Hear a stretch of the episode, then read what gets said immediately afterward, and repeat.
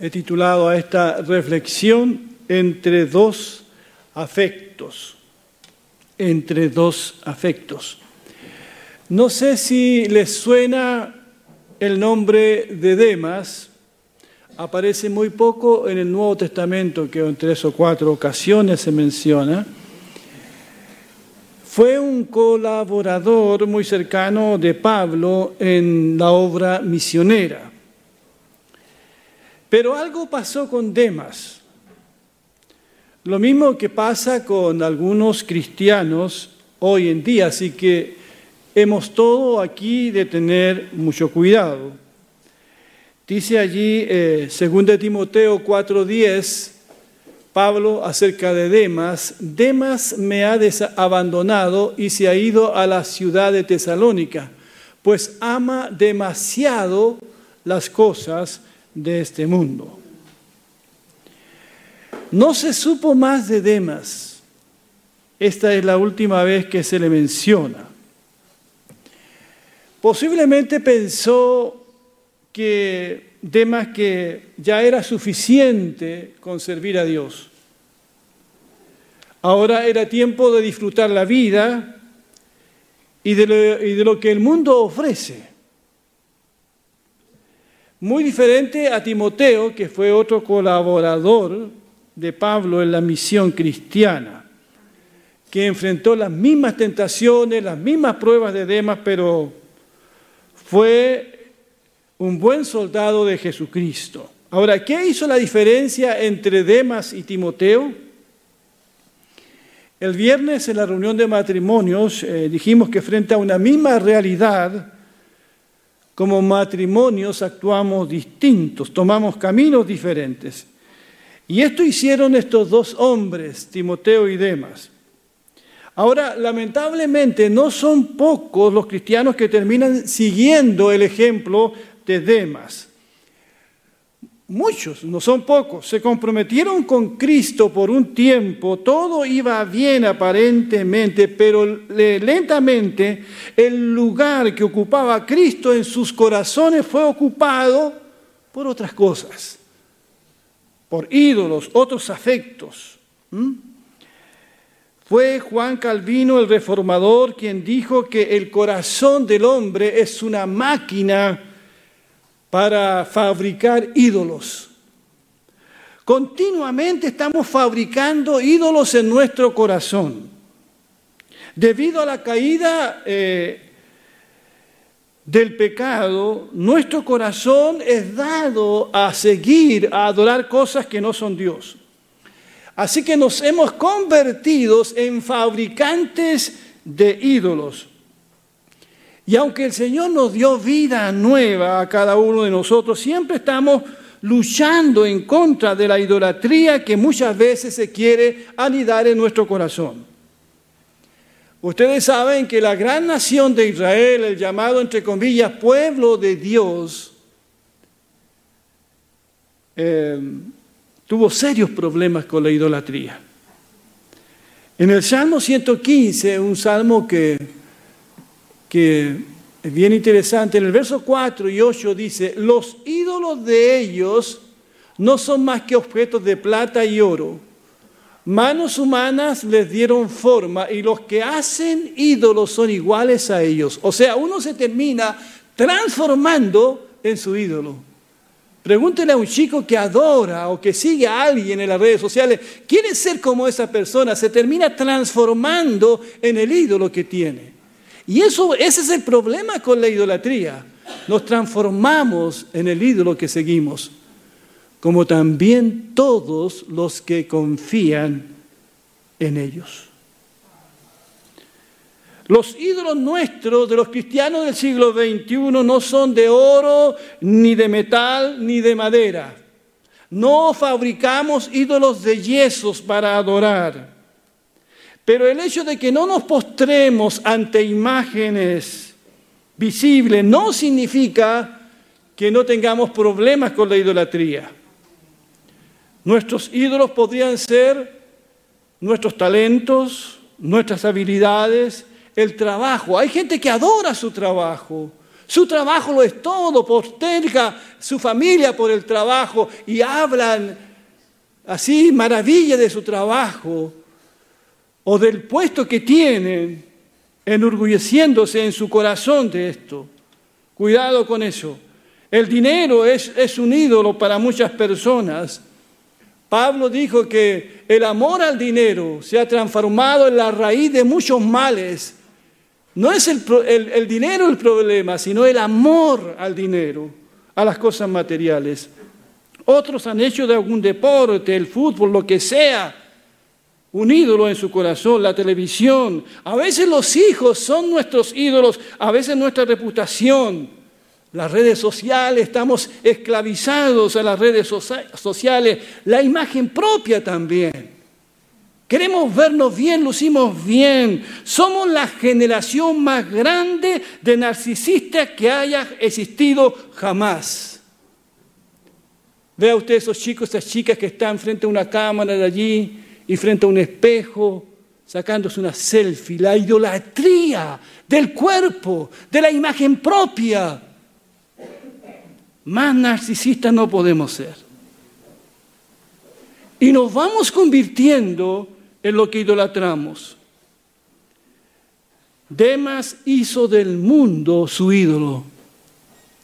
Dice que amó al mundo, amó al mundo y se perdió espiritualmente. Hermanos, la palabra del Señor nos dice, no amen a este mundo, ni las cosas que les ofrece, porque cuando aman al mundo no tienen el amor del Padre en ustedes.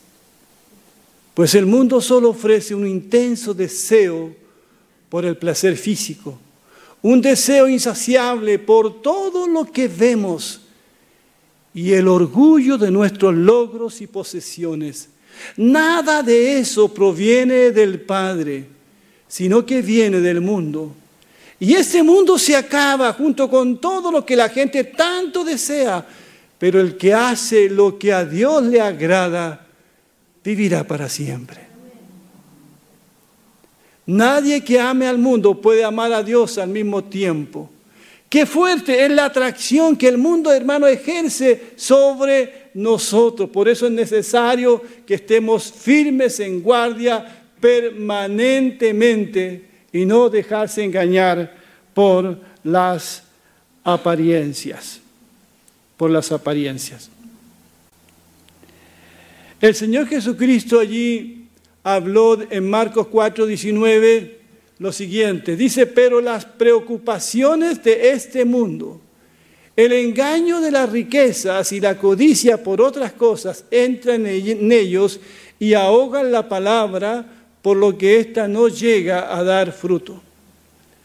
Así es como nos vamos deslizando y dejamos al Dios verdadero y empezamos a poner nuestro corazón en cosas que no son Dios.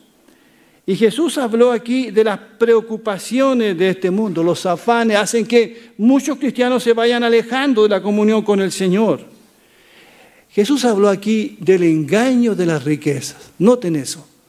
Habló del engaño de la riqueza. ¿Por qué Jesús llamó engaño a esto? ¿Por qué? ¿Por qué habló del engaño de las riquezas? Del engaño de las cosas materiales. Porque a veces pensamos, si tengo una casa más grande, si tengo más dinero, resolveré todos mis problemas. Y es un engaño. Es un engaño. Poner la fe en las riquezas que hoy son y mañana no son es un engaño. Y también Jesús habló de la codicia por otras cosas. Empezamos a, a, tener avaricia, a codiciar. Ya no nos basta lo que tenemos. No estamos contentos con las cosas que Dios nos da. Pablo decía, teniendo que comer y, abrigo, estemos contentos con todo, ¿verdad? Y si Dios nos da más, gloria sea al Señor. Pero no dejar que esas cosas ocupen el lugar de Dios en nuestra familia, en la iglesia, en nuestra propia vida. Son esas cosas, la codicia, el poner ídolos en nuestro corazón, lo que van ahogando, dice aquí, la palabra en nosotros, la ahogan. Y ésta se hace infructuosa, no logra dar fruto. ¿Qué le pasó a? ¿Por qué ocurren esas cosas? Seguramente no pudo soportar la presión que ejerce el mundo sobre nosotros. Vivimos corriendo de aquí para allá, persiguiendo al viento, metas a veces, eh, persiguiendo metas, agitados como en un romolino en los afanes de la vida, y empezamos a perdernos, empezamos a perder el norte, a confundirnos y a olvidarnos de Dios. A tal punto que ya no nos queda tiempo para orar. Posiblemente eso le pasó a Demas. No nos queda tiempo para reflexionar. Corriendo por lo urgente descuidamos las cosas que realmente importan a Dios.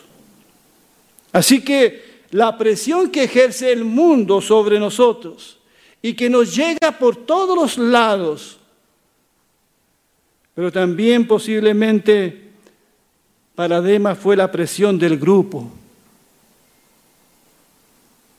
Un hermano dijo, soy cristiano, pero no quiero que mi superior me vea como un bicho raro.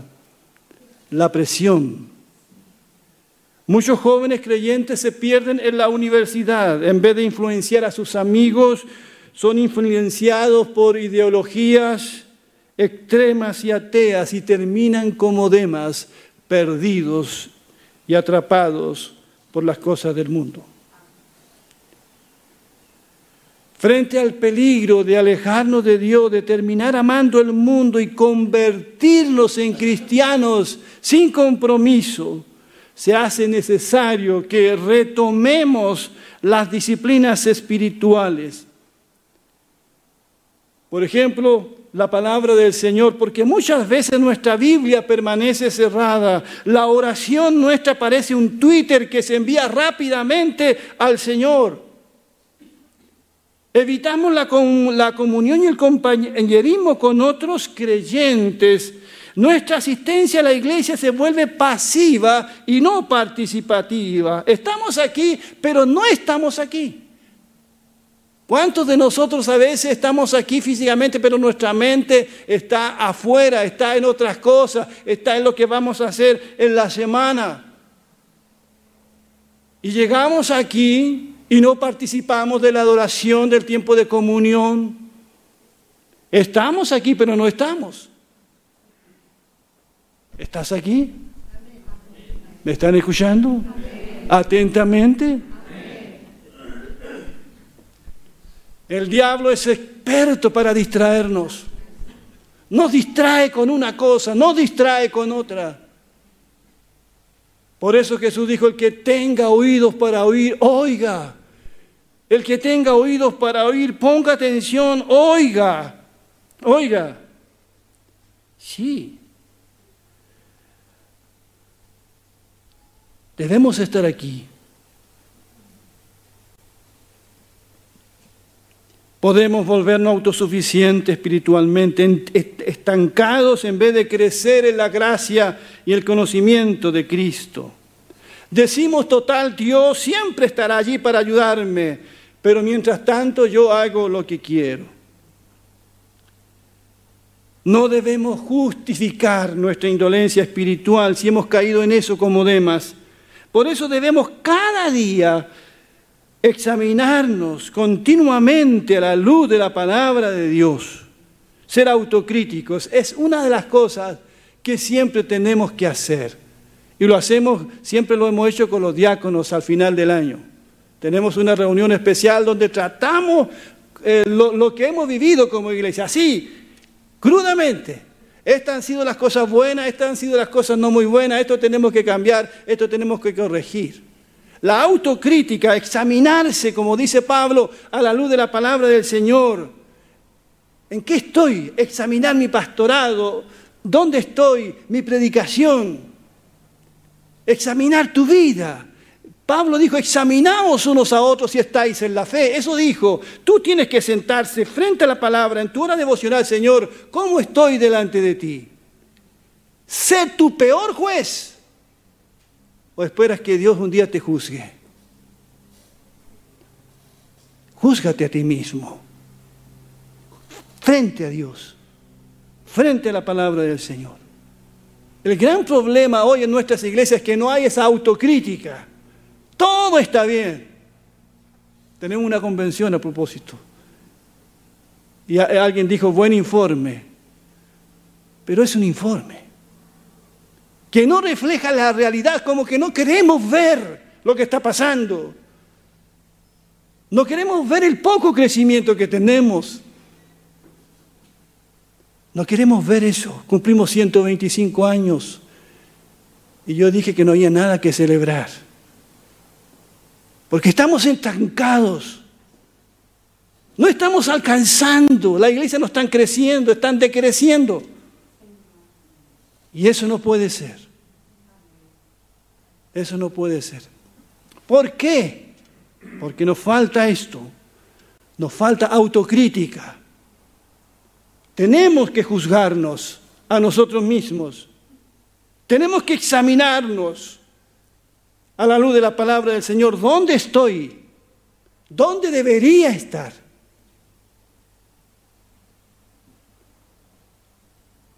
Por eso las palabras de Juan a la iglesia de Dios, del Señor a la iglesia Apocalipsis, cobran sentido para nosotros. Esto de la autocrítica. Juan, Apocalipsis, perdón, capítulo 2. Escribe al ángel de la iglesia de Éfeso. Esto dice el que tiene las siete estrellas en su mano derecha y anda en medio de los siete candelabros de oro. Yo sé todo lo que haces. Conozco tu duro trabajo y tu constancia y sé que no puedes soportar a los malos. También sé que has puesto a prueba a los que dicen ser apóstoles y no lo son. Y has descubierto que son mentirosos. Has sido constante y has sufrido mucho por, por mi causa sin cansarte. Pero, siempre hay un pero. A veces a los pero hay que ponerle mucha atención en la Biblia. ¿Mm? Pero tengo una cosa contra ti. Tengo una cosa contra ti, Demas, que amaste el mundo y abandonaste a Pablo. Tengo una cosa contra ti, que ya no tienes el mismo amor que al principio. Por eso recuerda de dónde has caído, vuélvete a Dios y haz otra vez lo que hacías al principio. Si no, iré a ti y quitaré tu candelebro de su lugar, a menos que, a menos que te vuelvas a Dios. ¿Cómo estamos? Escriba el ángel de la iglesia de Peñalolén.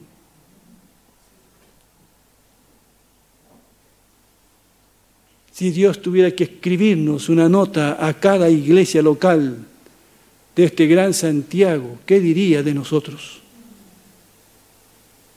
Pero hay una cosa aquí. Esta es una iglesia que hacía muchas cosas, pero había perdido su amor, su afecto al Señor. Era activismo, pero no había allí, no estaba puesto el corazón. Tengo una cosa contra ti que ya no tienes el mismo amor que al principio. ¿Cuántas cosas debiera decirnos Dios a nosotros? Quizás esto es para nosotros. El camino que señala aquí la palabra es que nosotros nos arrepintamos. Dice, recuerda de dónde has caído, o sea, vuelve, vuelve al lugar de donde tú crees que empezó todo a apartarse de ti, del camino. ¿Dónde partió? Vuelve de donde has caído. Tienes que regresar a ese lugar y decir, aquí, aquí partió. Aquí partió todo. Quizás con un segundo trabajo, tercer trabajo, o, dejaste de, empezar a congregarte, o, o no estudiaste mal la palabra del Señor, pero algo pasó eh, donde te empezaste a desviar, te empezaste a juntar más con, con personas que te influenciaron negativamente. Recuerda de dónde has caído, recuerda, hagan memoria, los que me están escuchando también, hagan memoria, ¿dónde partió esto? ¿Dónde yo me empecé a enfriar? ¿Dónde empezó a tambalear mi amor a Cristo? Y es algo que todos tenemos que analizarnos en esta mañana, ser autocríticos con nosotros mismos. El camino es, según la palabra aquí, es arrepentirnos, volvernos al Señor, porque Cristo quiere ser Señor de todas las áreas de nuestra vida. A veces limitamos a Dios a un día a la semana, hermanos. Decimos, este es el domingo, es el día del Señor. Y los otros días no importan. El día domingo venimos aquí, escuchamos, pero el día lunes, martes, miércoles y jueves, ¿qué pasa? No es un día, es toda la vida entregada al Señor. Pensamos que a Dios solo le interesa mi alma. Pero a Dios le interesa todo, nuestra alma, nuestro cuerpo, nuestro espíritu, nuestro tiempo, trabajo, familia, matrimonio. No tenemos que dejar fuera a Dios de ningún área de nuestra vida. Porque cuando eso pasa, podemos seguir el camino de Demas. El otro día, yo no recuerdo si fue esta semana, a veces ando tan perdido que despertamos con un remesón bien fuerte. ¿Cuándo fue eso? ¿Ah? Ah, te acuerdas muy bien, Anita, el martes. un remesón. Y cuando pasa un remesón yo me quedo muy tranquilo. ¿ah? y, y recibo retos por eso. Ezequiel y Hermina dice, ¿y tú pues, qué quieres que haga? Digo, que sujete, no sé, algo, pero me quedo muy tranquilo. ¿Les pasa a algunos varones lo mismo, no? A ver. ¿Reciben retos cuando... Ah, sí, Alberto, sí, recibe retos. Cristina, no lo retes, por favor. ¿Ya? ¿Ah? Ah, sí. Hay mujeres también. ¿Cierto? Un remesón nos hace, wow, despertar. ¿Por qué digo esto? Porque Dios a veces nos remece también. Para que despertemos. A veces permite que lo perdamos todo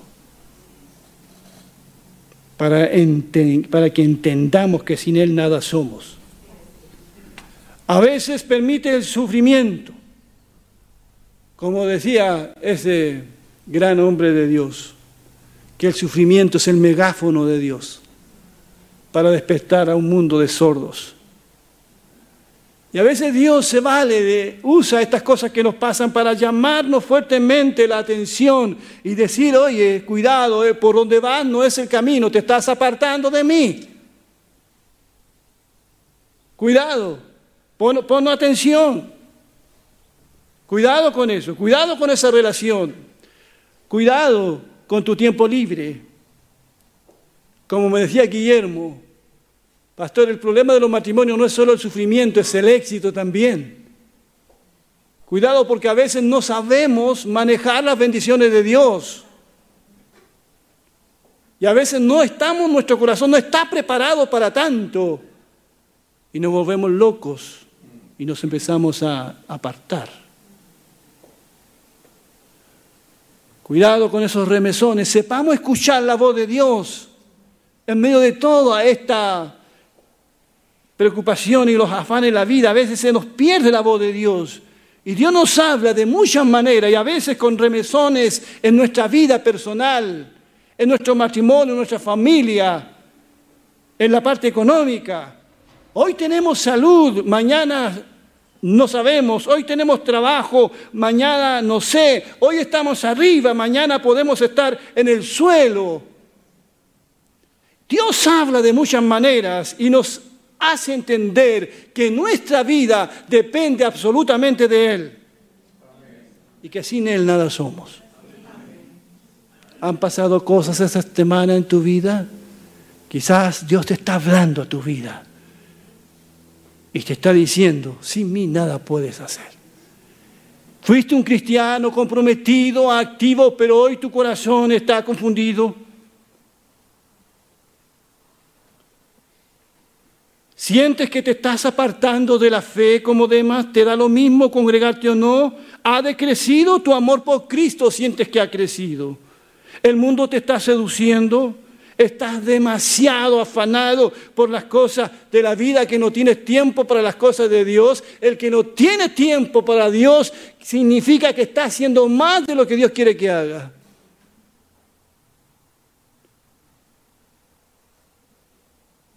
¿Dónde está ese Demas que quería conquistar el mundo para Jesús? ¿Dónde está? ¿Dónde está ese joven que quería ser un predicador, un misionero, un pastor, ese, ese joven que quería ser un empresario para bendecir a mucha gente. Somos empresarios, pero no bendecimos la gente. ¿Dónde están esos corazones fervientes y apasionados por Jesús? ¿Dónde están ahora?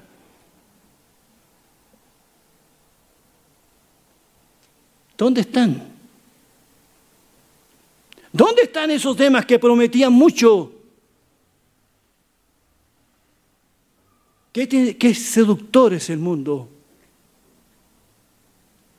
Hoy tenemos en nuestra alianza, y no sé si pasa en otras iglesias, una carencia de pastores increíbles. No tenemos pastores.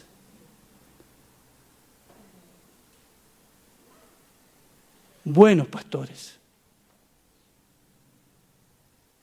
Porque el mundo ofrece otras cosas. Temas me ha desamparado al mando al mundo. Quisiera que en 5, 10 años, 15 años más ustedes estén aquí sirviendo al Señor.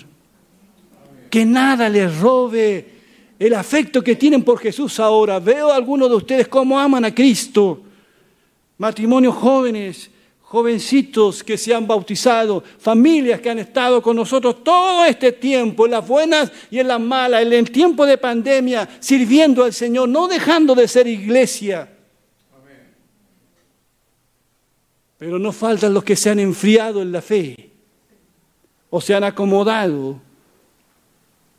Doy gracias a Dios por esta iglesia que sigue adelante y que nos queda mucho por hacer pero que nada, nada nos aparte de Dios. Que Dios bendiga su palabra. Entre dos afectos, entre dos afectos, amar a Dios, amar al mundo, servir a Dios, servirme a mí mismo, entre dos afectos. Cada uno puede tomar esta decisión. Pongámonos de pie, por favor.